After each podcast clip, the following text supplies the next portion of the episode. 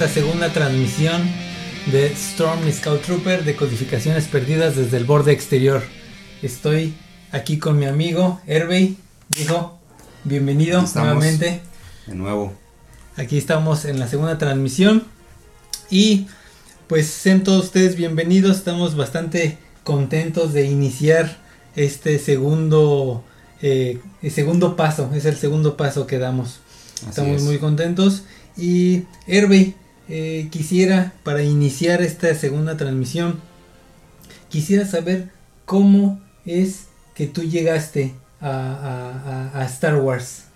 Ok, eh, bueno, como recordarán amigos, eh, tratamos de que este programa o estas transmisiones nos conecten con este componente nostálgico que nos, nos provoca Star Wars, ¿no? Y entonces nos gustaría que mientras platicamos nuestras historias, también tú vayas este, recordando, ¿no? ¿Cómo, ¿Cómo fue que te conectaste por primera vez con, con este universo tan maravilloso? Y que nos lo comentes ahí en, las redes sociales y en, YouTube, en los comentarios nos pongas tus experiencias. Eh, yo recuerdo que yo, yo ingresé a la saga eh, yo muy pequeño. Eh, yo nací en 1981, entonces para la época de mi nacimiento, la película del Imperio contraataca tenía un año de estrenada. Entonces realmente yo pues no tenía noción ¿no? de, esto y mucho menos de A New Hope que se, estrenó en el 77, ¿no? Entonces este realmente la película que me tocó ver, ver por primera vez fue eh, eh, el, regreso del Jedi en 1983. Eh, no la vi yo, o bueno, y si me llevaron, pues a esa edad yo tenía dos años, no, no lo recuerdo. Sin embargo, yo sí recuerdo como niño, de, ya ves que como, como pequeño tienes como tus primeras memorias, ¿no? Cosas así, vagos recuerdos, ¿no? Yo tengo vagas imágenes de haber visto eh, la estrella de la muerte desde Endor explotar, ¿no? Este, tengo vagos recuerdos de haber visto a los Ewoks, este, el, los ATST caminando en el bosque de Endor y sobre todo, eh, y lo que más me marcó fue eh, los Speeder Bike con los Scout Troopers, ¿no? esa, esa, secuencia en el bosque persiguiendo a, Leia, a Luke y a Leia. Entonces, de ahí que mi personaje favorito sea el Scout Trooper, porque después fue eh, el ATST y, y, el Speeder Bike y el Scout Trooper fueron de los primeros juguetes que yo recuerdo que, que tuve como niño no eran todos míos. Este, gracias a Dios tuve un, eh, un primo que le mando un fuerte abrazo que se llama Wizard. Este, él tenía muchos juguetes de Star Wars, tenía muchas figuras de acción, este, naves, tenía el ATST. Y entonces como él ya, ya era un adolescente, yo heredé todo eso, todos sus juguetes de Star Wars. Entonces mi, mi, infancia este, fue fabulosa gracias a que tenía todos los juguetes heredados de, de Wizard y este más los que me compraban a mí. Pero deja que te interrumpa. En esta familia todos tienen apodos. El ah, Gerber, el Wizard. Y, también, él se llama Luis Alberto. Entonces, como no le podían decir Luis Alberto, decían Wizarberto, ¿no? Y a mí como no me podían decir Herbe y me decían Gerber. Pues bueno, ahí está. Este, pero bueno, esa es otra historia. Eh, entonces, realmente, pues yo entré, eh, o más bien yo me empecé a relacionar con la saga eh, a partir de ese momento. Evidentemente, pues me tocaron en los ochentas, eh, pues ya más, más grandecito, ver la película ya conscientemente, eh, pero como entretenimiento, no, no como fanático, porque a esa edad pues eres consumidor, no eres fanático realmente. y lo que sí recuerdo mucho es haber visto el especial de, de droides del Gran Hype. Este que también me marcó mucho y, me generó un, cierto eh, enganche con, con R2D2 y, este, y también se convirtió en mi personaje favorito también. Eh, y la, evidentemente la saga de los Ewoks, ¿no? Este, que no es lo mejor, pero era lo que consumíamos, era lo que había, era lo que teníamos a Como niños es lo que veíamos en la televisión. Sí, incluso mm, pues nos tocó ver el, el, el especial de Navidad, ¿no? Que es malísimo eh, pero a esa edad lo disfrutas y lo ves de, otra manera, ¿no? Entonces, realmente yo empecé con la saga por ese lado, ¿no? Eh, insisto, yo no, no me considero que en ese entonces era fanático. consumía como niño, me entretenía, tenía los juguetes. Yo creo que el fanatismo llegó a mi vida realmente cuando eh, yo vi el ataque de los clones. Y no, no porque el ataque de los, de los, clones la haya percibido como una gran película para mí. Eh, en ese momento, yo consciente ya en el cine, con ya cierta madurez, empecé a valorar otros aspectos de Star Wars. Y después, cuando vi el episodio 3, cuando vi La venganza de los Sith, eh, para mí es una de, mis... Eh, yo creo que es la cuarta mejor película de Star Wars para mí, ¿no? Este, aunque algunos la ranquean muy bajo, eh, para, para mí porque esa película tiene relevancia, porque fue la primera vez que vi Star Wars como un conflicto más abierto. Eh, si nosotros vemos la primera trilogía, eh, parece que la galaxia es muy pequeña, ¿no?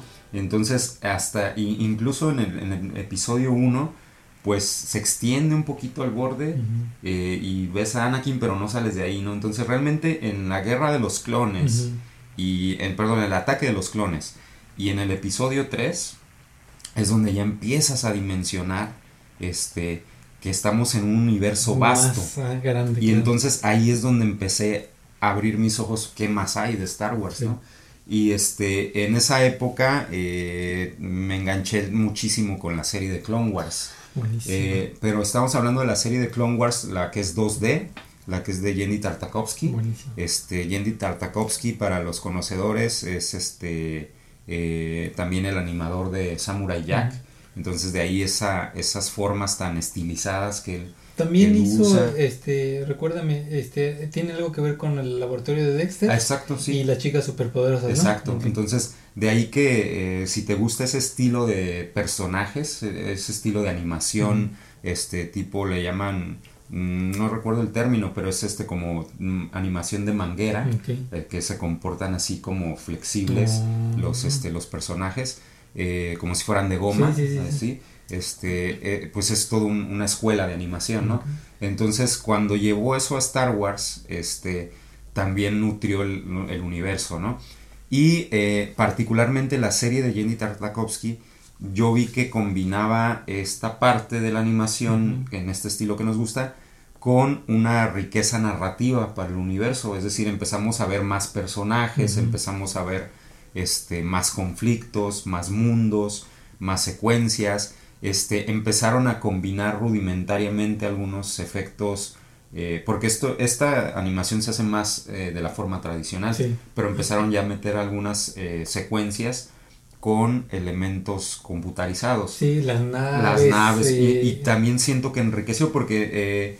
Mm, por ejemplo, las batallas galácticas se ven espectaculares, ¿no? Y son elementos animados eh, a, mano o, de la forma tradicional.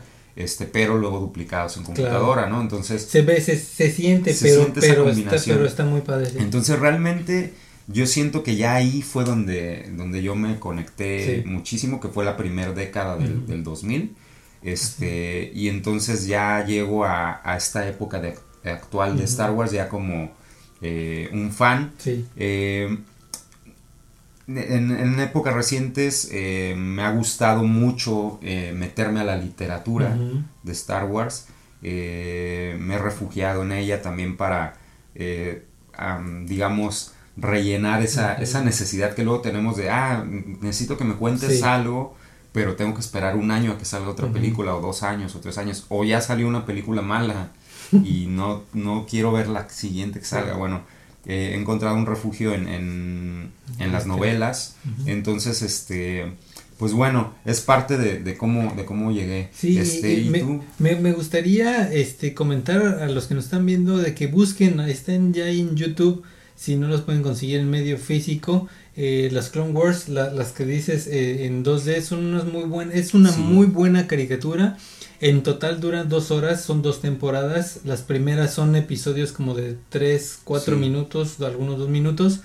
Eh, tienen algunas cositas exageradas, de, de repente los Jedi casi casi vuelan, pero es una, es una animación, es una caricatura, pero es, es, algo diferente, pero al mismo tiempo es de lo mismo que hemos estado Pero también hay que recordar que es una época eh, donde todavía no estaba este tema del canon, ¿no? Entonces George Lucas todavía estaba venía de, los midiclorianos y de algunas ideas que estaba explorando, ¿no? Entonces, este, también de ahí que haya tantas... Desgraciadamente esta serie no es denominada canon, ahorita no es denominada canon. Y digo desgraciadamente porque el último episodio de esta, eh, de esta, de esta serie se une directamente con el episodio 3, así directamente termina e inicia la película. Entonces eso en e, aquella época que estamos hablando del 2005 cuando terminó fue muy buena.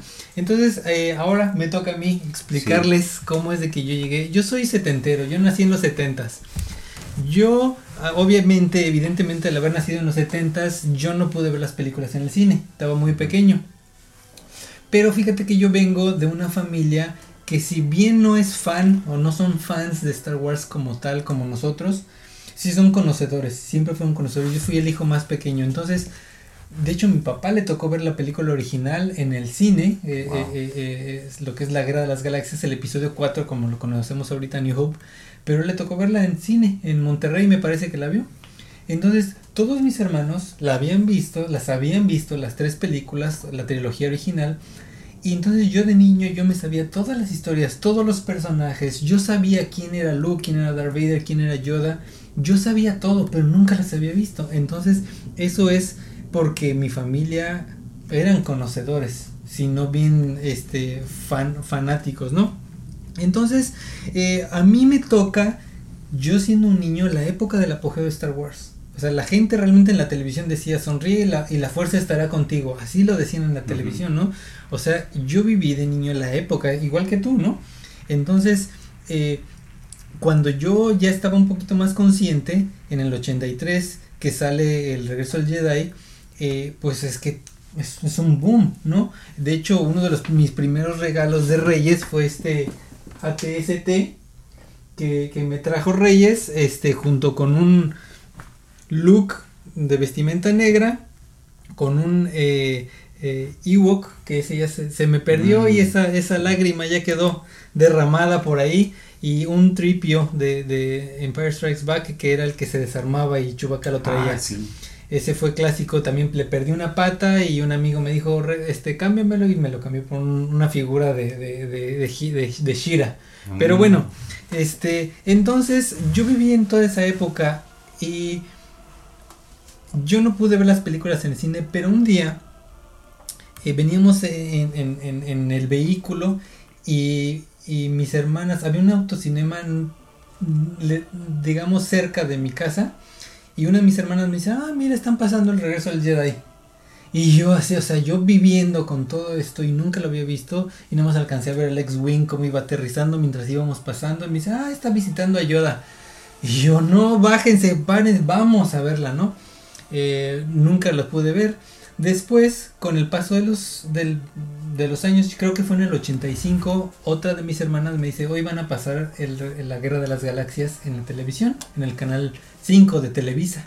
Entonces yo me programo, yo me, preparo un sábado y la veo por primera vez, la Guerra de las Galaxias. Por fin yo puedo ver de todo lo que yo he escuchado tantos años. Entonces lo que más me marcó a mí fue la estrella de la muerte, cuando están dentro de la estrella de la muerte, esos tonos grises, eh, blanco, eh, como una zona como medio industrial, algo, se ve algo muy, muy, muy cuadrado, muy simétrico. Eh, los Stormtroopers entrando, caminando de blanco con pequeños guiños negros. Y el brinco que hace Luke con Leia al rescatarla, todo eso a mí, a mí me, me llevaba realmente, como dice al inicio de la película, a una galaxia muy muy lejana. Y, ese, cada vez que, si ustedes están viendo la película y están en las tomas de la Estrella de la Muerte, se siente, hay un sonido, porque la Estrella de la Muerte es otro personaje más de la película, hay un sonido que está haciendo... Todo eso a mí se me quedó grabado eh, diciendo, wow, esto es otro mundo, esta es otra cosa. Entonces, eh, con el pasar de los años, mi hermano hace a, bien a grabar la película, pasan el regreso del Jedi en Imevisión, extinto Imevisión, que es lo que es ahora TV Azteca, graba en VHS El regreso del Jedi, la graba completa sin, sin cortes y es la película que yo más he visto de Star Wars. Es por eso de que aunque no es mi favorita, es la que más cariño le tengo, la que más me sé los diálogos, eh, me encanta, pero por, por mi época de niño, ¿no? Ese, ese Vader que, que sale ahí es el más maduro de toda la saga, el traje mejor pulido, mejor hecho, el look más, más maduro que hemos visto y es la película que yo más cariño le tengo. Entonces, bueno, pues yo este me declaro un, un, seguidor de Star Wars desde entonces. Y ahorita que estabas tú diciendo que, que, que, para llenar esos huecos y esas ansias, yo hice lo mismo en mi época, cuando termina el episodio 6 y yo digo, bueno, pues ¿qué más hay? Entonces me empiezo yo a meter en el universo expandido que me encuentro y obviamente entré con Imperio Oscuro, entré con Sombras del Imperio, con eh, Heredero del Imperio y me encuentro con cosas que no tienen nada que ver con Star Wars. Para mí fue una decepción tremenda ver a un, un emperador clonado que hasta ahorita ya lo estamos viendo. Sí. Estamos viendo a un Luke que se quiere hacer malo o se hace malo. Y por otro lado, en otra historia estamos viendo al almirante Throne que para nada le llega a los tobillos ni a Vader ni al emperador. Entonces yo me encuentro con historias que se pisan entre sí, historias que no tienen una concordancia con lo que yo había visto y a mí me decepciona. Entonces yo el universo expandido intenté y no me agradó. Que es lo mismo que pasa actualmente con estas eh, secuelas que, que, está haciendo eh, Disney. Es otro universo expandido. Es, son historias que se pisan entre sí tratan de llevar más coherencia, pero no, no, no vienen de la misma mente que es Lucas. Entonces yo me considero un loquista, por así decirlo, que es el episodio del 1 al 6 y dentro de ellos los Clone Wars y es lo que yo soy fanático, es lo que a mí más me gusta. Y pues ese es mi background aquí en, en Star Wars y hasta ahí le dejo porque si no aquí se, nos vamos a acabar esta transmisión. Y, de lo más reciente que, que hemos visto de Star Wars, ¿qué es lo que tú más rescatas lo, o lo que más salvarías de, de las nuevas películas, por ejemplo? ¿En, en general? En general. Lo que más o no hay nada. Híjole, la verdad. Ya te dejé pensando. La verdad es que la verdad es que no no encuentro algo así que pueda yo rescatar. Y, al final cuando eh, terminemos estas impresiones te voy a decir el por qué. El por qué creo que no hay nada mucho que rescatar. Y, precisamente quería preguntarte esto para, para, dar pie a lo que vamos a hablar este programa, que es este, vamos a, a dar nuestras primeras impresiones sobre episodio 9. Este, yo eh, sí rescato, eh, bueno, y esto es ya por una cuestión muy personal. yo rescato Rogue One. A mí me gustó mucho Rogue One precisamente por esto que mencionábamos de expandir la galaxia, ¿no? Eh, yo siento que Rogue One, ah, si bien es un spin-off, su cierre como película, eh, la película es diferente precisamente porque, eh, porque es un spin-off, valga la redundancia. La película es tiene un toque más bélico, tiene un toque más dramático. Entonces es válido que los fans digan, o digamos, no la siento como Star Wars, la siento más como una película de otro género o, de otro, o de otra mente, como, como ahorita mencionabas, ¿no? Sin embargo, este, eh, yo siempre he querido romper con ese encanto de, de, ah, sí, Star Wars es el mundo de Chewbacca y Luke y Artu y todos en una esfera, en una burbujita, y hay más, o sea, a mí siempre me ha intrigado, por ejemplo, una de las cosas que más disfruté recientemente fue en, el libro de uh, A Certain Point, of View, este, que son mini historias. Por ejemplo, este, hay una historia de, de los soldados, ¿no? de, o, de los oficiales que mueven contenedores, ¿no? Entonces, en la película vemos, no nada más, en las películas, en las, en las series, todo, no nada más vemos a los Skywalker y, a, y, a, Darth Vader y a a Chewbacca, a Leia. O sea, eh, ves a gente que le sirve a ellos, ves a gente que pasa por detrás. Entonces, ¿qué hay de ese piloto que luchó al lado de ellos? ¿Qué hay de aquel que conecta los cables? que hay de, que hay de aquel... Eh, en, en, este libro también hay una mini historia sobre Grido, por ejemplo, ¿no? Entonces, eh, si nosotros nos quedamos nada más siendo luquistas, como tú dices, pues a lo mejor de Grido nada más vamos a conocer ese altercado que tiene con Han Solo, ¿no? Y que Han Solo disparó primero. El riesgo que tenemos con eso es que, yo estoy de acuerdo contigo, o sea, e, e, evidentemente es importante y sí nos atrae, ¿no? Por eso es que, ¿no? Por eso es que buscamos. El problema de eso es cuando encontramos historias malas. O sea, e, empiezas a, a, a, rascarle y empiezas a ver cada cosa que realmente lo único que quieren es sacarnos dinero. Y te dicen, no te voy a dar uno, te voy a dar tres libros para contarte una historia que es insignificante. Ese es el problema.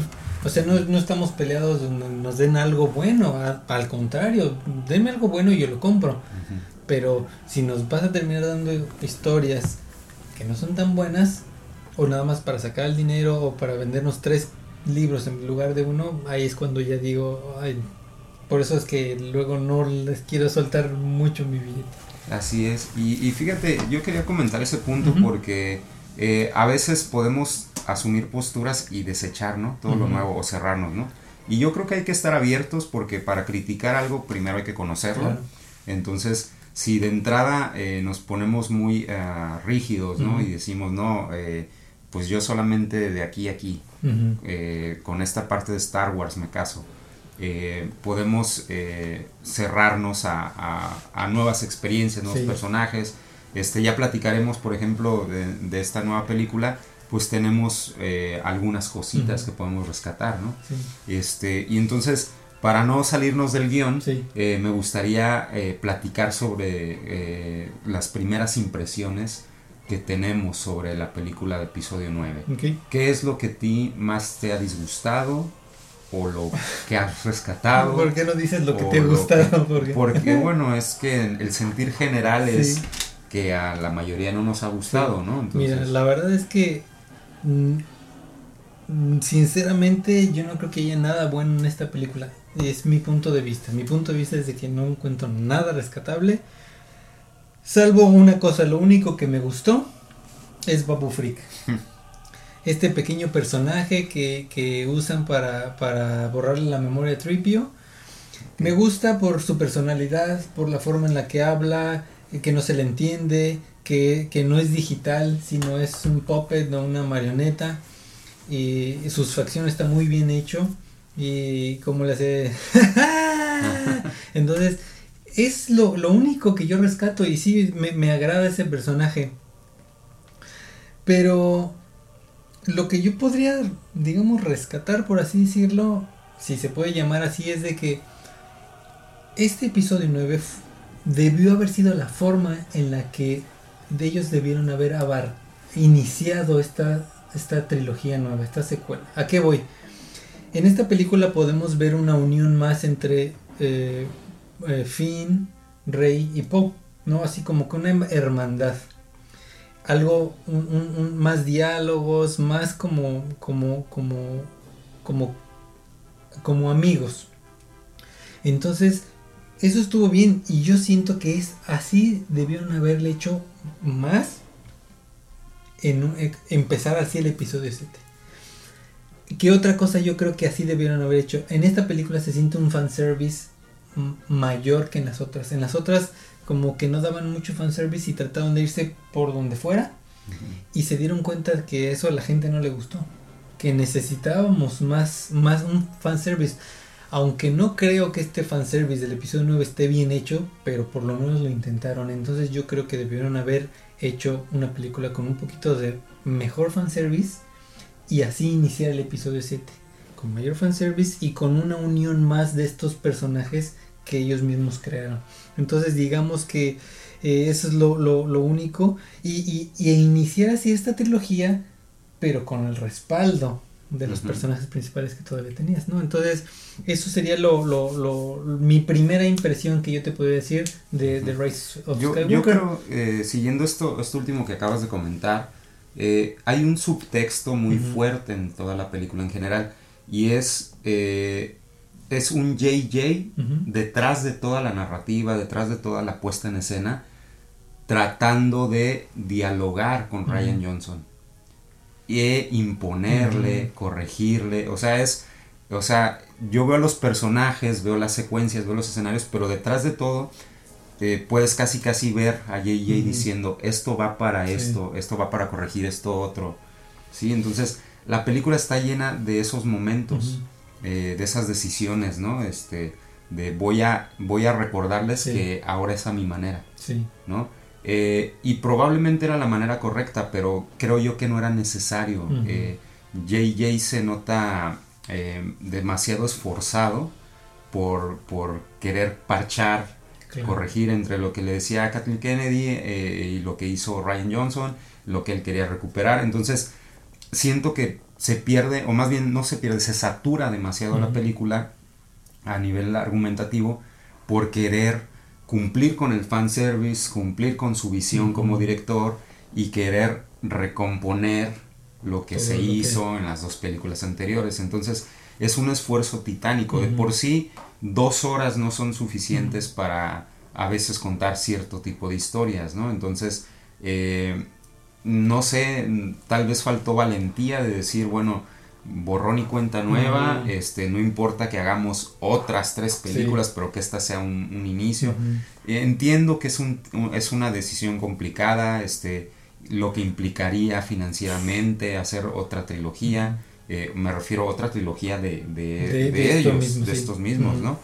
Eh, o más bien extender la trilogía a, a cinco películas, no sé, o sea, hubiera estado exagerado. Eh, el riesgo es que eh, tomaron el camino de querer resolver todo y como cerrar, como cuando ya estás harto de algo y bueno, ya, como quede, ¿no? Entonces, eh, la película se salva en algunos aspectos visuales, este, hay cosas mm, rescatables, yo diría. Yo soy un poquito más optimista que tú en ese sentido. Este, a final de cuentas, la película siento que es una película mala, pero no es la peor película. O sea, no, no me vas a decir que es peor película que Cindy la Regia, o que Jumanji, o que Rápido y Furioso, ¿no? Entonces, la película es una película que entretiene, que funciona. Este, eh, funciona como pieza individual, ¿no? Eh, habrá quienes la defiendan más y quienes la defiendan menos, pero yo sí creo que el gran problema con la película es que no es el cierre digno para una saga que, genera tanto impacto cultural, ¿sí? O sea, estamos hablando de una saga este, que hay, hay, hay personas que profesan la religión Jedi en la vida real, ¿sí? O sea, dime qué otra película eh, tiene ese grado de impacto en la vida de las personas, ¿no? Este, en, bueno, en el centro de México no lo ves tanto, pero eh, acá en el norte o en Estados Unidos ves familias completas que está el abuelo, el, hijo y el nieto usando cosas de Star Wars, ¿no? Y cada uno identificado con sus diferentes personajes de por las épocas que les tocaron, ¿no? Entonces, este es el, impacto cultural de Star Wars es enorme y cerrarlo de esta manera eh, no es la manera más como, adecuada. Es como insípido, a mí, a mí se me hace insípido y, y, ahorita que estabas comentando eso, eh, Evidentemente esta película hace guiños para tratar de enmendar todo lo que hizo mal eh, de, las, sí, de las Jedi. Cuando salí de ver The Last Jedi, que es el episodio 8, yo me quedé así como que ¿qué acabo de ver? Porque nos la vendieron como la mejor película de Star Wars con la mejor dirección y esto es nunca se ha hecho nada nada igual. Entonces yo voy con la expectativa de, de yo vi Looper de Ryan Johnson y dije, esta es, es una muy buena película, tiene sus cosillas, pero se me hizo muy buena película. Entonces yo dije, no manches, si yo vi Looper ahora con Star Wars, ¿qué voy a ver? Y todos decían, no, es que Luke Skywalker y, y, Luke Skywalker lo van a nominar al Oscar porque es su mejor película, es la película de Luke Skywalker. Y llego y veo eso, entonces yo digo, ¿qué acabo de ver? O sea, y esta película trata de enmendar esos 5, 10 o los números que sea de errores que hicieron eh, como el look que avienta el sable, la maniobra Holdo que no tiene, no tiene sentido. O sea, visualmente está muy padre. Y es un momento emotivo. Pero rompe con, las reglas de Star Wars. Entonces, en esta película me dicen, ¿por qué no hacen la maniobra Holdo? Que es cuando atraviesan este, a través del hiperespacio. este, como 30 naves ahí del imperio. ¿Por qué no usan esa? Ah, no, es que esa es una en un millón casi, casi. Eso fue algo excepcional. Eso casi, casi no se puede o no se debe hacer. Entonces, este tipo de cosas eh, son muy evidentes que, estuvieron haciendo. Pero en ese paso de, estar tratando de reconstruir lo que destruyó la película anterior, destrozan 100 cosas más. Se rompen. Y aquí hay algo que, yo quería comentar. Existe lo que es el, el famoso, el mentado Story Group que a mí no me caen bien y yo no siento que hacen o hicieron un buen trabajo. El Story Group de Lucasfilm es un, equipo de gente conocedora que en teoría están para que no pase lo del universo expandido. Que es de que una historia por acá, una historia por acá, y todas se enciman, todas se pisan. Y, de repente aquí tenemos a un Han Solo y una Lea con dos con tres hijos, y acá tenemos una historia con dos hijos. Y acá una historia con Luke, que se casa y otra cosa que y otro aquí Luke es malo entonces todo está todo todo está mal hecho porque no tiene un seguimiento no es una solamente maestra entonces el story group de Lucasfilm tratan de hacer eso lo hicieron mal o sea realmente eh, el episodio 7 eh, el episodio 8 Rogue One y Han Solo hicieron mal trabajo del de, story group y ahora en esta película es evidente que J.J. Abrams se pasó por el arco de triunfo el Story Group, no les hizo caso e hizo lo que quiso. Y salió este desastre. O sea, ni por un lado ni por otro. Entonces se brincan ese story group que aparte no sirve para nada. Dicen no sirven para nada, no los vamos a tomar en cuenta. Y destruye toda la, la, la, la lo que ya teníamos como Star Wars. Entonces, si The Last Jedi tronó cinco cosas, del este Rise of Skywalker se tornó 100 en, el, en el proceso de tratar de enmendar todo. Y, y o sea, ahí yo con eso ya no puedo competir, ¿no? Y ya mejor es por eso que estoy tan tan eh, desencantado con esta película. Eh, yo creo que también eh, coincido con esa parte. Las sorpresas que nos dio la película fueron sorpresas malas, sorpresas negativas.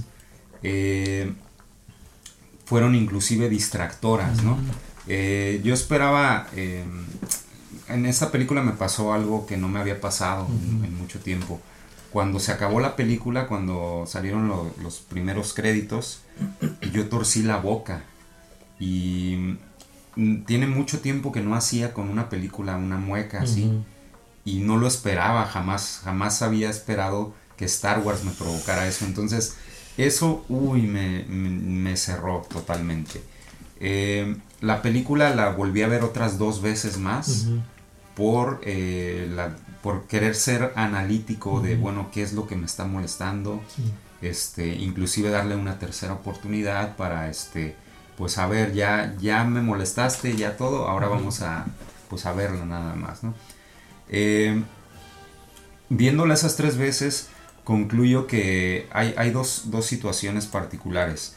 Número uno, eh, no respeta nuestra inteligencia la mm. película, no respeta nuestra memoria, mm. juega con nosotros como si fuéramos de memoria corta o no, supiéramos o, simplemente nos trata como consumidores, como, como dices tú.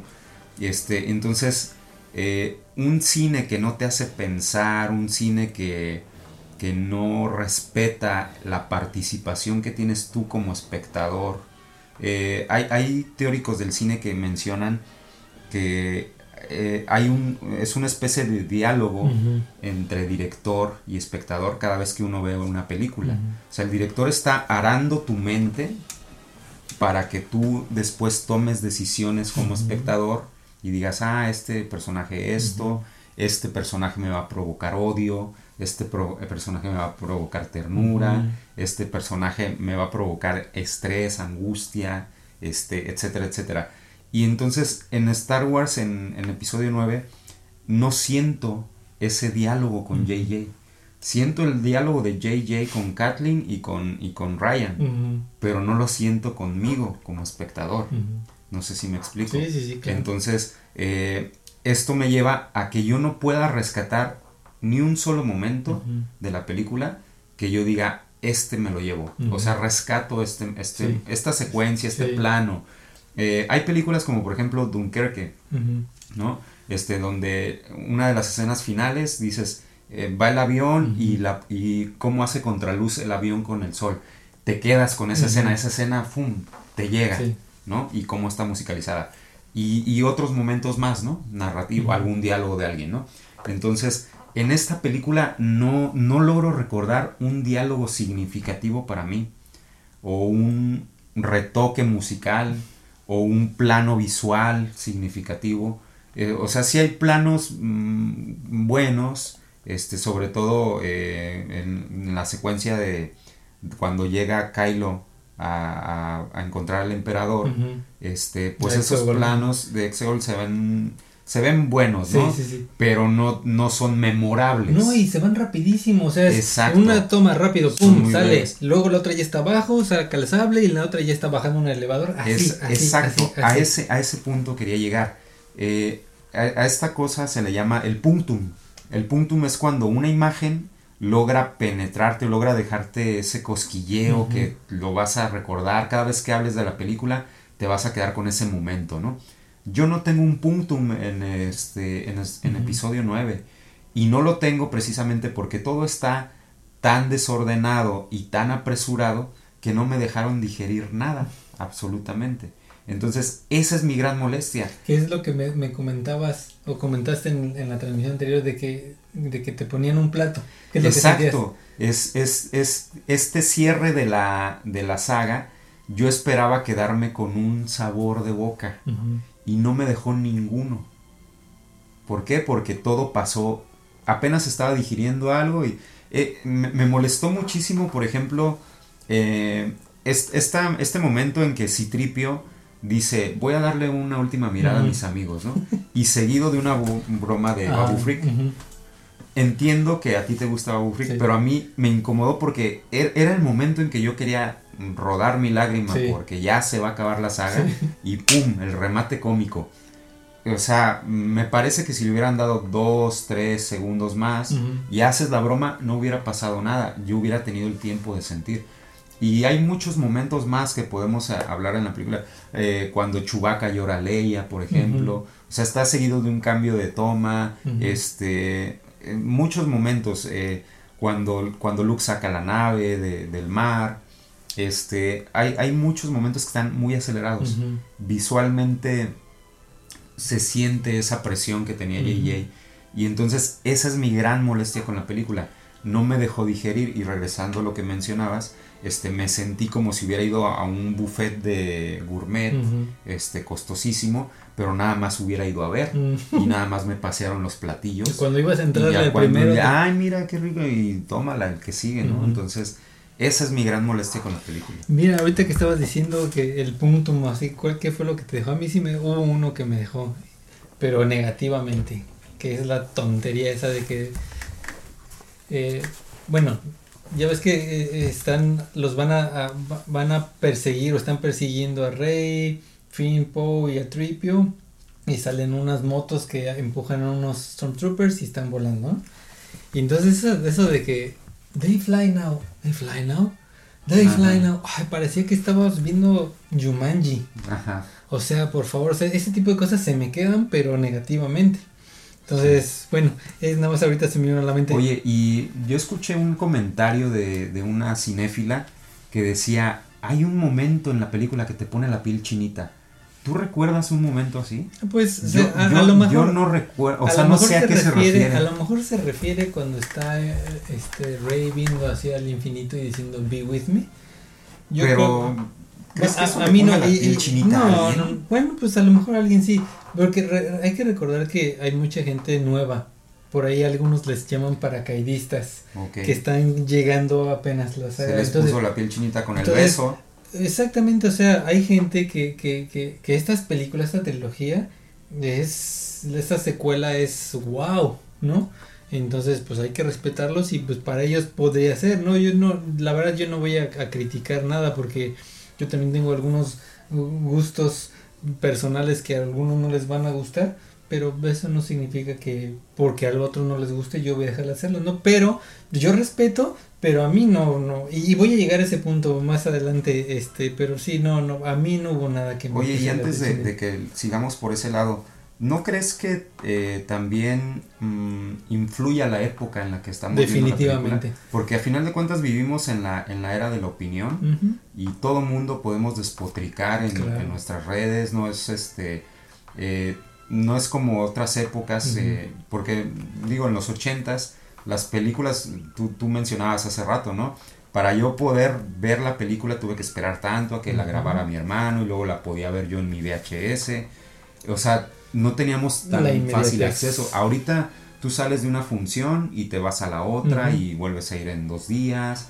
Y este, y aparte puedes compartir tus opiniones libremente por Facebook, por redes. Por ese lado, y, por el otro, también la mentalidad de la gente que está yendo, ya la gente ya no va a pensar al cine. Ellos ya llegan y denme todo. Y, y, y es por eso que vemos este tipo de películas. No son películas pensantes ni nada, son películas así como que lo que viene, o sea, aventarla porque ya viene la que sigue, entonces esta tenemos que eh, hacerla rápido porque ya viene otra. Y así eh, la gente ya está acostumbrada a eso, ya no está eh, acostumbrada a ver cine de calidad. Sí, es el cine hiperactivo que le llama Baz Luhrmann, ¿no? Pero bueno, entonces, este, pues, eh, no, no, no, yo no recuerdo ninguna ahorita que, que nada, que nada que, no, pues bienvenido al club. Entonces, bueno, eh, aquí quiero, es que no hay nada eh, positivo, pero bueno, ¿por qué traer al emperador? Nosotros venimos de, de una, de un fin y, y, quiero dejar bien en claro que para mí esto no es la saga de Skywalker. Eso jamás se ha llamado así, más que hasta que Disney le puso ese nombre. O sea, jamás yo vi episodio 1 al 6 como la saga de Skywalker. No. Así le llaman ahorita. Eh, entonces, nosotros venimos de un de una final con Regreso del Jedi donde el padre se redime. O sea, venimos de, tres películas que hablan de Anakin, y se vuelve malo. Venimos de tres películas del hijo del malo que es Luke y como al final el padre muere por el hijo, se redime y lo salva. Matando a un emperador, lo avienta por un, por un escape ahí, un, un hoyo, echando rayos de Sith. Después explota la estrella de la muerte. Y entonces ese es un final digno. Cierras el arco de Anakin, cierras el arco del emperador, cierras sí un cierto arco con Luke. Pero de repente me lo traes de la nada al emperador en el episodio 9, cuando en el episodio 7 y 8 tú tenías otro malo. O sea, la idea era que Snoke fuera el malo, pero te lo matan. Entonces, ¿por qué traerlo? Destruyes completamente todo lo que tú habías planteado, o Lucas había planteado en su trilogía, en sus dos trilogías anteriores. Entonces, rompes el, sentido de Star Wars al traerlo, ¿por qué? ¿Para qué? No, no, no, no, tiene, no tiene caso, ya déjalo muerto. Y lo mismo pasa con, esa flota de destructores. O sea, ¿de dónde vienen? O sea, de la nada me salen cientos o miles, no sé cuántos, millones de destructores desde el hielo, que visualmente a muchos les gustará. A mí realmente no me causó absolutamente nada, porque ya lo habíamos visto en los trailers. Pero destructores y mucha gente está diciendo, ¿dónde, ¿dónde estaba viviendo la gente que está operando eso? ¿Vivían allá adentro? ¿Cómo los alimentas? ¿De dónde construiste tantos destructores? Hay una explicación para todo eso en la guía visual. Ah, pero es que hay que comparar. Pero es que, eh, o sea, eh, a eso vamos. ¿Por qué yo tengo que leer un libro para después entender una película? ¿Cuándo, tuvimos que hacer eso con episodio 4, con episodio 5, episodio 6? tú ibas a la, película y basta para... Y, en la película está lo que necesitas. Exactamente. Si tú quieres saber más, puedes investigar otras cosas, pero ahí está lo que necesitas. Es, es, es, mercadotecnia, es consumismo y bueno. Entonces, y otra cosa que también, eh, este, ¿para qué entonces existía la primera orden? O sea, aquí nosotros podemos ver que realmente esta historia, esta, estas secuelas no tienen ni pies ni cabeza. Inicias con una primera orden para que al final el emperador resurja de la nada, porque no lo tenían planeado, resurja y digan, este, ya la primera orden, ¿no? Ahora es la orden final. Entonces, ¿para qué llamarla así? ¿O para qué llamarle primera orden? ¿Para ¿por qué no mejor decir es el imperio y punto? El imperio regresó. ¿Y de cuándo acá el emperador, que es el emperador, es el villano más poderoso que hemos visto en cualquier saga? De cómo él inicia y va poco a poquito, va subiendo, va subiendo. Primero es un senador, luego se convierte en un canciller, luego supremo canciller y luego el emperador y luego y siempre ha sido un Sith o, un maestro Sith. Y, y, y, y, cuando hemos visto que ese emperador quiera decirle a, a, Kylo Ren, yo es que tú vas a ser el próximo emperador, o que le diga a Rey, es que tú vas a ser la nueva... O sea, ¿cuándo va a compartir él el poder? Exacto. O sea, eso es completamente se ve que ni siquiera tuvieron la, dedica, la, la, dedicación de ver las películas anteriores para saber qué podían hacer con, con, esos personajes. Entonces, esto de la primera orden, la orden final, y no, no, no, no, no le veo ni pies ni cabeza. Hay, hay críticos que nosotros respetamos y que aplauden el guion mm. de, esta película. Dicen, es un buen guion.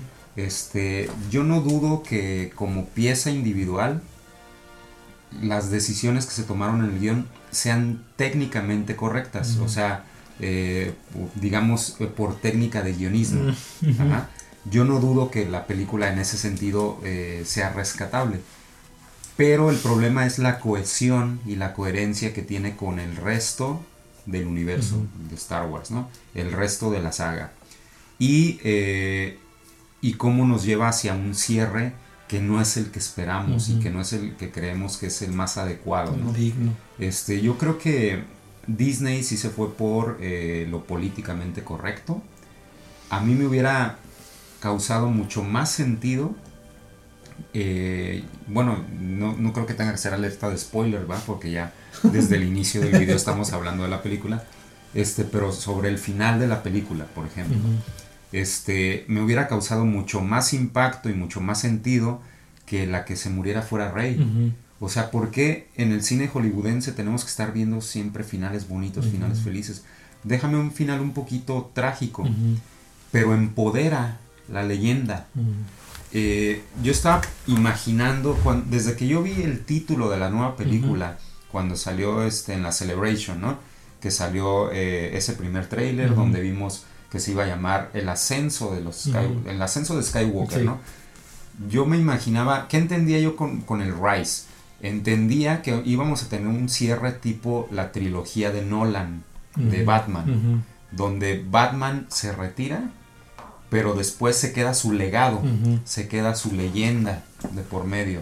Entonces, eh, algo similar con el cierre del Señor de los Anillos, ¿no? O sea, Frodo se muere, se tiene que ir, pero queda, dejó la Tierra Media como un mejor lugar, ¿no? Con sus cicatrices y con sus daños él, pero dejó ¿Y qué vemos, qué vemos en el cierre de la película? Una super poderosa. Ajá, o sea, vemos, vemos a Rey que, que de último momento se roba el apellido porque dice, no, pues ahora soy Skywalker. Ah, ok, está bien. Pues ellos te adoptaron y tú te adoptas. Pero, pero la leyenda, el legado, este les faltó una especie de, epílogo o, un fragmento final que nos contara el cierre de la galaxia. No me basta con haber visto eh, estas escenas otra vez de Endor y de Jakku. Eh, no, o sea, un cierre más argumental, más discursivo. Este, incluso yo me imaginaba que tal vez íbamos a ver parte de la, de la mente de George Lucas era eh, que Citripio y Artudito eran una especie de narradores de, de, todo Así inicia el episodio 4. Así inicia. Entonces, ni siquiera tienen un rol. bueno, Citripio tiene más participación, por lo pero Artu está relegado. Por lo que te decía de que así es como debieron haber iniciado, dándoles protagonismo a los que conocemos. Exactamente.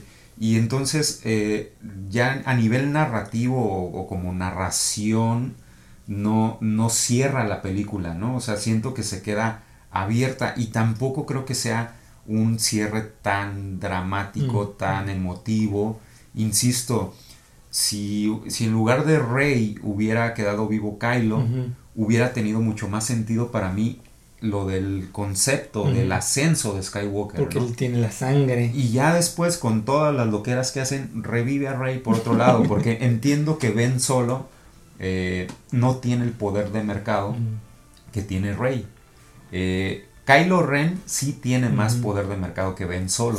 Pero ya no puede regresar a ser Kylo Ren. Kylo Ren te va a vender más muñecos y más series y más episodios que Ben Solo. Porque el personaje quedó redimido, no, tiene, no está tan empoderado, eh, no, no, tiene esa, e, ese grado épico, ¿no? Ahorita que estabas diciendo esto de lo políticamente correcto, que ya estoy hasta el gorro, porque es evidente, o sea, es por mercadotecnia, por políticamente correcto. O sea, yo no voy a ir a ver una película que sea políticamente correcta. Eso no me interesa. A mí dame una buena historia. Entonces, ahorita que estaba diciendo de The Rise of Skywalker, a mí personalmente lo que me está diciendo, lo que me quieren decir los productores, ya ni siquiera este J. Abrams, Disney, lo que me quiere decir es ahorita en esta época que estamos viviendo, de que eh, tú puedes ser quien quieras o sea, quieres ser un perro, sé un perro. Quieres andar disfrazado de, de, de, de, animal, puedes ser un, y vivir así tu vida. Quieres, eres hombre y quieres ser mujer, puedes hacerlo. No eres Skywalker, pero quieres ser Skywalker, adelante, tú puedes hacerlo. Ese es el mensaje que a mí me está dando. Es un mensaje muy actual. Y yo no me acuerdo que, que, que, que el episodio 4 tuviera un mensaje actual a lo mejor sí tenía así sus tintes contra el gobierno, o sea, la rebelión contra el... Pero eso es en, en, todo momento, siempre haber una rebelión contra, contra el imperio, contra el gobierno. Eso no tiene nada de actual, pero ahorita estamos viendo mensajes muy, muy, muy actuales y, ahorita lo que estás diciendo de, de, el protagonista, ¿por qué no pudo haber sido este Kylo. U otra cosa, que, Rey dijera, sí, soy Rey, soy Rey Palpatine, ¿no? Sí. O sea, la neta, y, de aquí el apellido, hubieran puesto mejor The Rise of Palpatine, imagínate. Ajá, ¿no? Pero bueno, ok. Eh, quería comentar de otra cosa que es que eh, todo, todo me disgustó. Hasta parece que no quiero sonar así muy, muy hater, pero desde que inicia la película eh, como te comenté, yo ya sabía cómo, cómo, de qué venía la película, yo ya sabía todo, todo, todo, todo. Se había filtrado meses antes.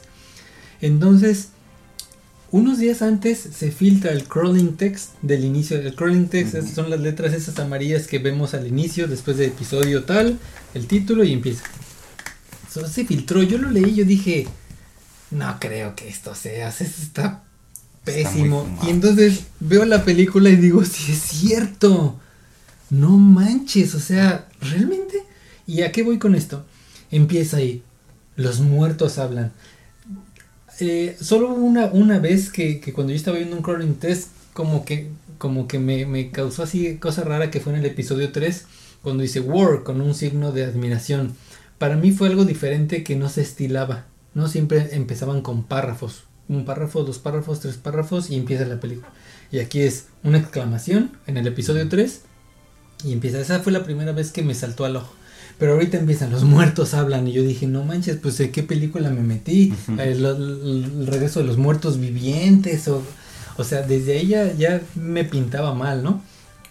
Entonces empiezo a leer y que un mensaje del, del fallecido emperador y, y, y los malos están mandando a ver quién manda el mensaje y los, y, los buenos están mandando a ver de dónde... A lo que voy es de que hace dos semanas vi el episodio 4 o cuando se llamaba simplemente Star Wars sin el este episodio 4, sin New Hope nada más iniciaba. Sin el texto. Sin el texto. sí traía el, text, el current text, pero no el título. No dice ah, episodio 4 ni dice A New Hope. Entonces lo estoy leyendo y en ese crawling text, nos explican este, que, la, este, la rebelión ha ganado su primer victoria y se robaron los planos de la estrella de la muerte y, y, Leia huye a casa. Bueno, en todo ese párrafo solo hay una, dos palabras que vienen en mayúsculas. Death Star. O sea, así como diciendo, la arma más poderosa del imperio.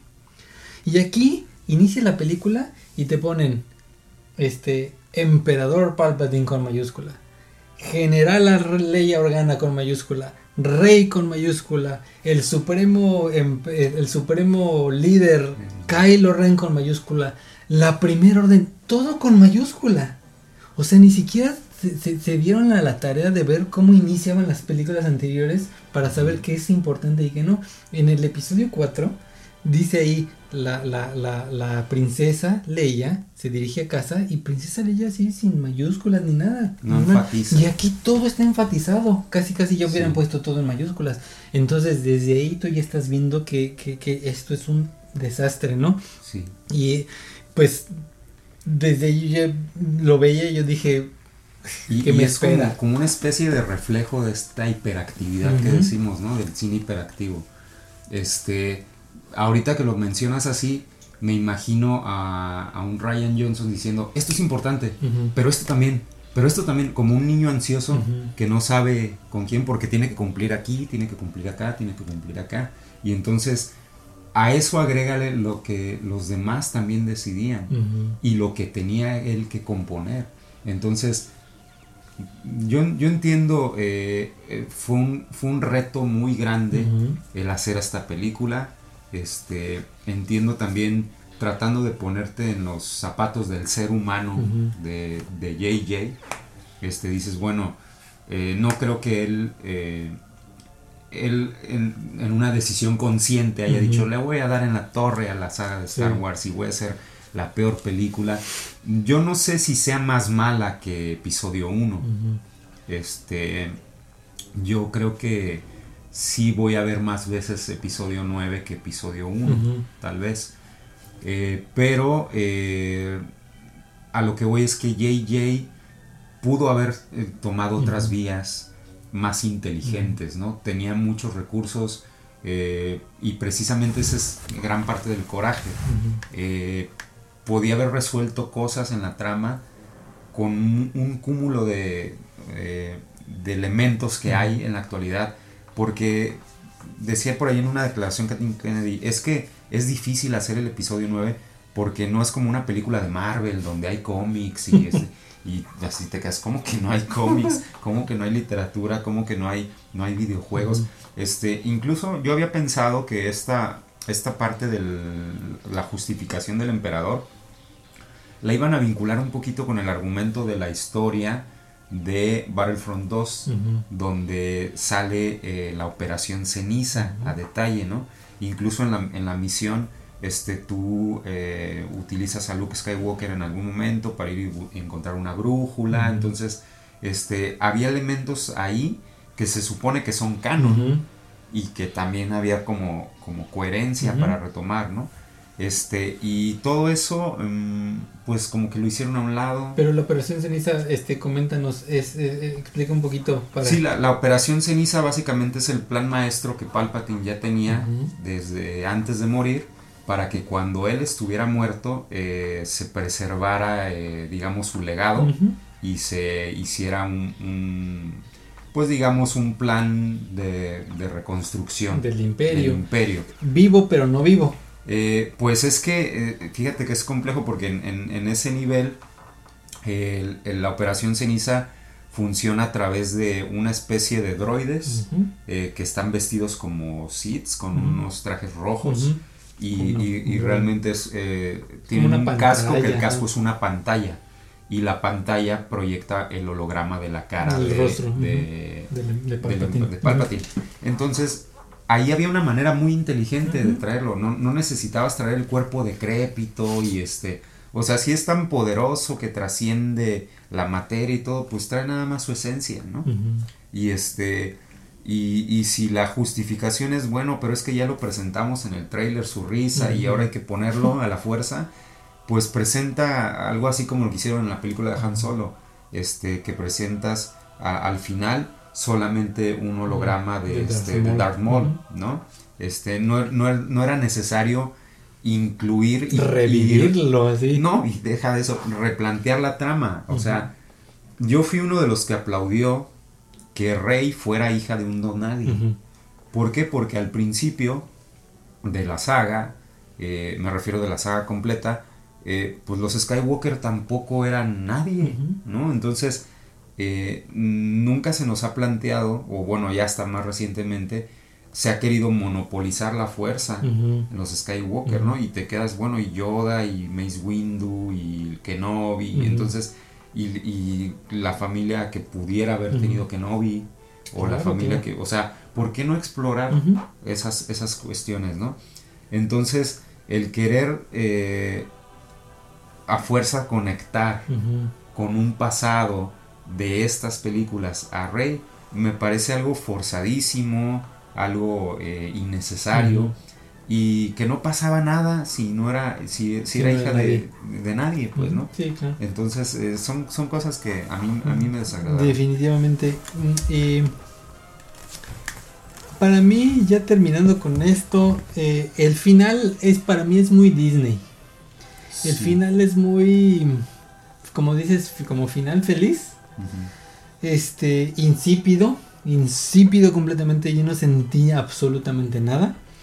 Ese besito así, ah, este, no voy a hablar de, que sanas y que revives, o sea, imagínate lo que hubiera sido un, un, Obi-Wan Kenobi cuando Darth Maul lo acaba, acaba de ensartar a Qui-Gon y tiene ahí, lo sanas y ya no pasa nada. Imagínate, o sea, estamos hablando de Qui-Gon, un buen Jedi. Y Obi-Wan Kenobi, para mí, uno de los mejores Jedi. A, mí me encanta ese personaje. Eh, en sabiduría y aunque tuvo sus errores, obviamente muy, muy egoísta y muy engreído también. Pero muy buen personaje. Y, y puso haber sanado a Qui-Gon. O sea, te das cuenta de cómo ni siquiera se dan el, la tarea de, checar las películas anteriores para ver qué vamos a hacer. Entonces, bueno, no quiero extenderme en eso. Entonces, lo que yo estaba diciendo ahí es de que yo no sentí nada. Entonces, eh, quiero ahondar en el tema de que está Rey ahí tendida viendo al infinito. Y lo que debieron haber hecho, si hacían su tarea, es de que en las películas únicamente nos habían mostrado eh, el espíritu en forma física de Yoda, de Obi-Wan y de Anakin Skywalker. Y si acaso la pura voz de Qui-Gon, que es el que inicia ese trascender en la fuerza. Qui-Gon muere, pero al, encuentra la forma de regresar. De hecho, en la novela de Kenobi, en el libro, este Qui-Gon tiene comunicación constante con Kenobi y en la serie se pretende que se y, explore eso. digamos que es un poquito extra, ¿no? O sea, como diciendo este, eso es extra a las películas, pero en las mismas películas nos lo dicen cuando Yoda en el episodio 3 está meditando, está hablando con Qui-Gon. No se escucha ni nada, pero Qui-Gon le está hablando, le enseña a Yoda, Yoda le enseña a Obi-Wan, entonces ellos es como aprenden a trascender en la fuerza. Anakin por sus propios métodos de Sith, o, por otro lado ve la forma de trascender. Entonces solo estas cuatro personas y si acaso Luke que acaba de morir en el, en el anterior, ponte tú de que pudo este, trascender en la fuerza, ah, regresaron. Es lo único que yo hubiera esperado. Pero entonces está Rey ahí y empiezan a llegar voces del inframundo de todos los Jedi que hemos visto y escuchado pero ¿por qué? Si trascender más allá es algo tremendamente difícil. El mismo Palpatine le dice, solo uno. Palpatine en el episodio 3, a Anakin cuando están viendo la forma de salvar a Padme y todo eso, le dice, solo uno ha podido hacer esto. Si nosotros trabajamos juntos, vamos a ver cómo podemos vencer la muerte. Y de repente aquí, de la nada, nos traen a, a, a Mace Windu que no tengo nada con Mace Windu, muy buen Jedi, pero ¿por qué lo traes nada más porque murió y ya puede hablar en la fuerza? Nos traes a Kanan, para mí un personaje tercero, cuarto de Rebels que en la, serie a mí no me, me empezó gustando y ya después ya, ya no, ya no me, me enganchó. Eh, me traes a Ahsoka hablando, a Luminar a Unduli, a, a, a, ahí la Secura también creo que está ahí. O sea, personajes Jedi que le están hablando a, Rey nada más porque sí. O sea, nada más porque tenemos que hacerlo. Me hubiera sido más impresionante ver a estos cuatro Jedi que te digo atrás de Rey apoyándola. Hubiera sido más impactante que me pones voces, voces, voces. Eh, que, que realmente a mí no, no se me hizo coherente porque no nos habías explicado eso antes o no nos habían explicado. Entonces, pues ya terminando con esto, no hubo emoción. Realmente yo sentía pena ajena mientras yo estaba viendo la película. Yo estaba así como que, este, a los que estaban al lado mío, disculpen, ¿eh? esta película dice ahí Star Wars, pero no me representa a mí, no nos representa a nosotros como fans. Una, una disculpa que estén ustedes aquí presenciando esto, pero pues no. Yo así, yo, así yo me sentía, ¿no? Para mí ya estas películas yo pasan sin pena ni gloria. Son como hace rato comentabas, son como el Holiday Special. Ahí están, son parte de, pero yo no, yo, yo las dejo de lado, ¿no? Así es. Yo, yo igual ya para concluir, eh, en el cierre, eh, yo siento el cierre débil entre otras cosas por lo que ya comenté, pero también por la música. Eh, me parece que no supieron decidir, por este afán de empoderar a Rey, la, la, película cierra con el tema de Rey, en lugar de cerrar con el tema de la fuerza. ¿no? Entonces, eh, esa, esa secuencia de los soles de fondo y, y cuando aparecen los espíritus, que también dices, bueno, y si quiero respetar lo que me estás proponiendo, ¿por qué no aparece el de Ben solo también, ¿no? Para completar. Este. Eh, toda esa parte, toda esa secuencia creo que se perdió muchísimo. Eh, o más bien se pudo haber rescatado mínimamente adecuando la música o, o poniendo la música eh, pertinente para esa parte, ¿no? Y en otros momentos también de la película sentí, yo al principio yo pensaba que era un error de la sala donde yo estuve, pero siento en general la música como que no está bien masterizada. Eh, incluso hay, hay partes que siento que no están hechas con instrumentos reales, cuerdas que están hechas con sintetizadores, y de esto tú y yo pues sabemos un poquito porque somos músicos. Entonces, este, creo que economizaron por ahí. También entiendo la edad que ya tiene John Williams, eh, lo que le ha costado eh, o le debe haber costado en esta etapa de su vida hacer una película más de Star Wars o participar en el grado que lo haya hecho, pero eh, estar involucrado. Y este y entonces sí siento que la película en general tiene música débil, tiene una banda sonora débil. Este por ahí hay quien aplaude eh, la inversión que le hicieron al, tema de Kylo Ren cuando ya se convierte en Men Solo. Eh, pero bueno, eh, en general yo siento que no es una, música tan digna de, recordar, tan épica, tan... ¿Cómo se dice? Tan, no sé cómo expresarlo, pero tan complementaria a, la propuesta emocional y a lo narrativo. ¿sí? Este, no, no, es una música, no sé si ya vieron 1917, por ejemplo, que la música te conecta, o sea, con lo que están viviendo los personajes y te estresa, te enternece y la música te trae así por todos los por todo el espectro emocional, ¿no?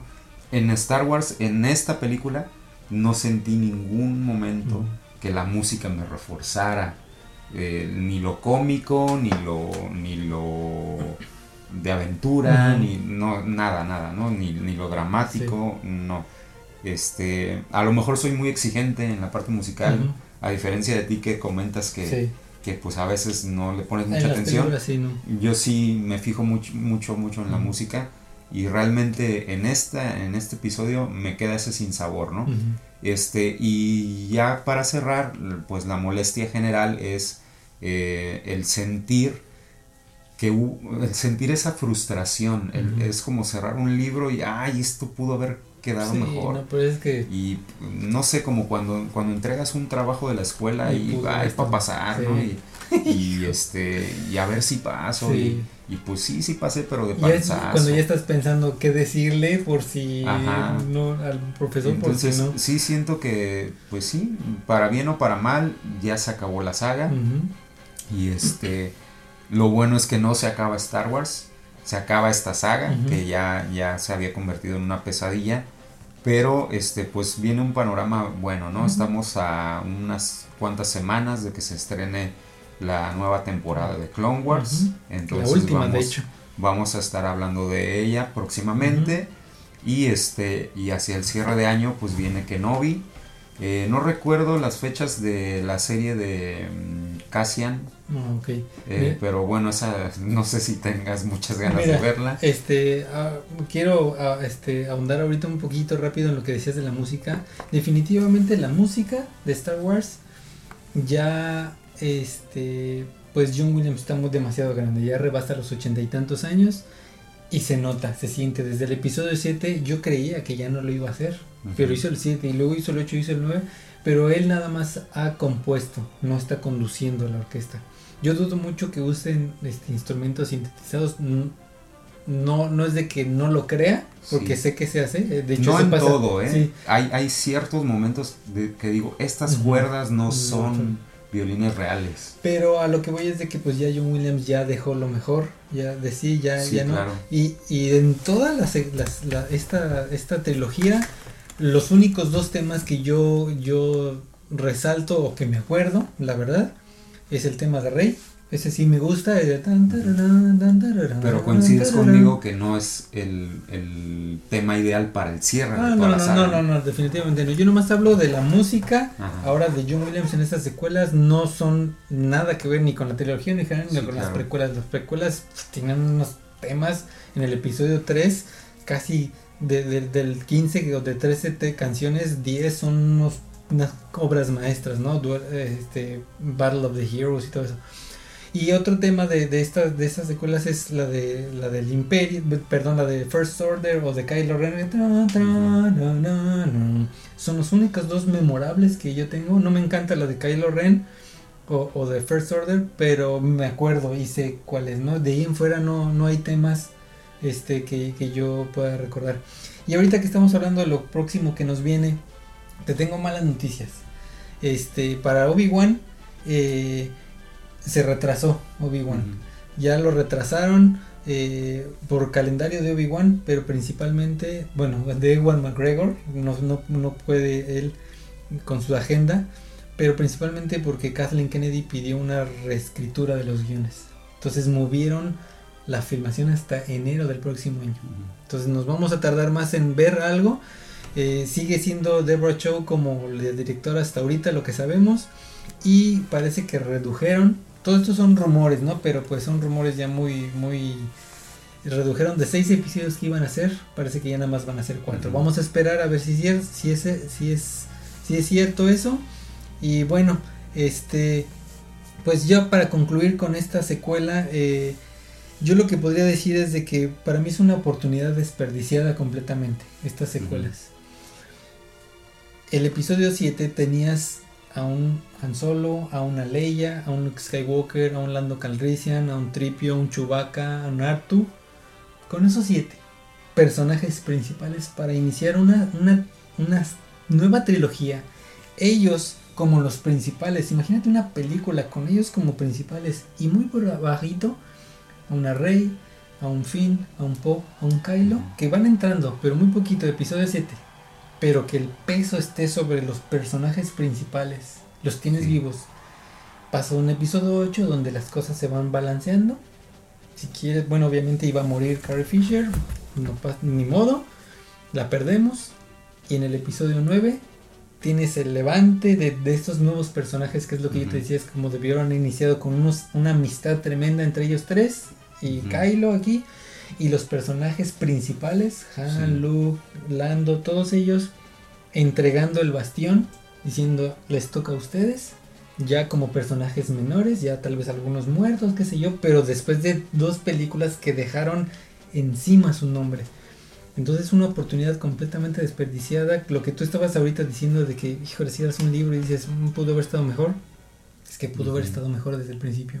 Entonces para mí toda esta era nueva, incluyendo Rogue One, incluyendo la de Solo, no no no no no hay nada que yo que rescate. De, de, de Rogue One lo único que sí yo puedo rescatar son los últimos cinco minutos. Eso sí me pusieron la piel Sí. chinita con Vader con la entrega de los planos y Tantip 4 la nave Tantip 4 y, y- y yéndose y entregándoselo a, a- a Leia. Todo eso está perfecto pero es lo único entonces para mí pues ya esa secuela ya quedó ahí y, y no hay más que rescatar entonces no sé si tú tengas alguna frase para culminar con, con alguna parte de película. Curiosamente, eh, en el episodio 7, no, sí, en el, en el episodio 8, eh, Yoda habla con Luke y le dice que el fracaso es nuestro mejor maestro. Entonces, este, creo que queda muy bien para, para, para este momento. Este, yo creo que Disney eh, no, no, ha quedado ciego a, al fracaso que, que, tiene ahorita, ¿no? Este, los ingresos de taquilla no van a dejar mentir, las, eh, el consumo de productos, este, mm, personajes, figuras.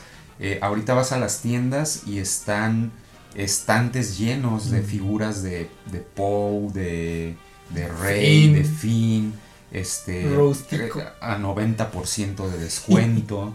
entonces, y hay 50 eh, figuras de la misma. Entonces, eh, todo eso yo creo que Disney aprendió, pero también sabe que tiene eh, una gran franquicia en sus manos, porque a final de cuentas invirtió mucho en comprar la franquicia. Este, también está la apuesta de el, parque en Disneyland, que la, vez anterior que fui todavía no estaba abierta la atracción principal de, de Galaxy Edge, entonces hay que volver a ir para, para ver si, la atracción funciona o no. Pero bueno, a lo que voy es que la inversión que hizo Disney eh, no creo que la deje perder. Va, va, a ver que fracasó y espero que aprenda de sus errores, ¿no? Eh, y, no los no apelo a la conciencia como a, nivel humano, ¿no? Más bien yo creo que como estrategas de mercado no van a dejar perder su dinero y esa es la esperanza que tengo. No espero una Kathleen Kennedy que, que diga, ay, sí, vamos a, a resarcir todos los errores por el honor de los fanáticos. No, porque a final de cuentas es una mujer de negocios. Como mujer de negocios espero que, que, traten de recuperar y entonces lo que viene en camino este, se construye a partir del fracaso y se construya a partir de los errores que no queremos cometer. Que se, se aprenda lo bueno de lo que ha dejado el Mandaloriano, lo que ha dejado Clone Wars eh, y va a dejar seguramente la, siguiente temporada de Filoni. Y entonces de ahí entiendo la cautela de reducir y recorrer a que no vi un poquito para que se sane un poquito la herida. Eh, se genera una expectativa, pero también tener tiempo de ver en qué nos equivocamos. Entonces aprender del fracaso y que el fracaso que tuvieron este año con esta serie en particular, eh, perdón, con esta película en particular, sea el gran maestro para ellos. Porque ahorita que estás comentando esto, o sea, evidentemente todo es marketing y todo es vender, ¿no? Eso es. Y no les ha ido bien. El otro día estuve yo haciendo cuentas de las cosas, de, de, los miles de millones de dólares que han invertido. Hice la cuenta y siguen en números rojos. Todavía no han sacado lo que han invertido. Imagínate. Y lo que le pagaron a Lucas, lo que cuestan ya son ahorita cinco películas lo que cuesta el Mandaloriano, lo que cuesta Galaxy, Galaxy's Edge, los dos que hicieron, todavía no les ha dado. O sea, siguen en números rojos. Y en una franquicia como Star Wars, o sea, yo no sé si Star Wars estuviera en manos de otra, de otra empresa, si ya lo hubieran dobleteado. O sea, nosotros podemos decir, ay, The Force Awakens hizo el doble. Sí, pero, pero espérame, Han Solo perdió 600 millones de dólares o 400 millones de dólares.